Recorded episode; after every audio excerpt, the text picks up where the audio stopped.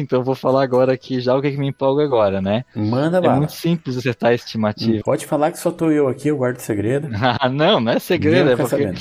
Não, eu brinco que realmente todo mundo deveria saber. Como é que tu faz para acertar a estimativa, né? Você vai medir tudo que tu começa a fazer. Que dia que eu comecei a fazer, que dia que eu entreguei para o cliente, que dia que eu comecei, que dia que eu entreguei. Você vai gerar uma tabela, um gráfico, e você vai ver, olha, 90% das vezes eu entreguei em até.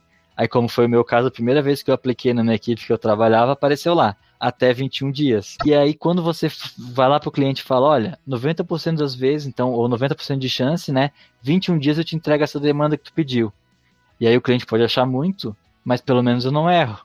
Né? Aí Aham. depois eu fui me especializando em outras coisas para tentar diminuir esse tempo.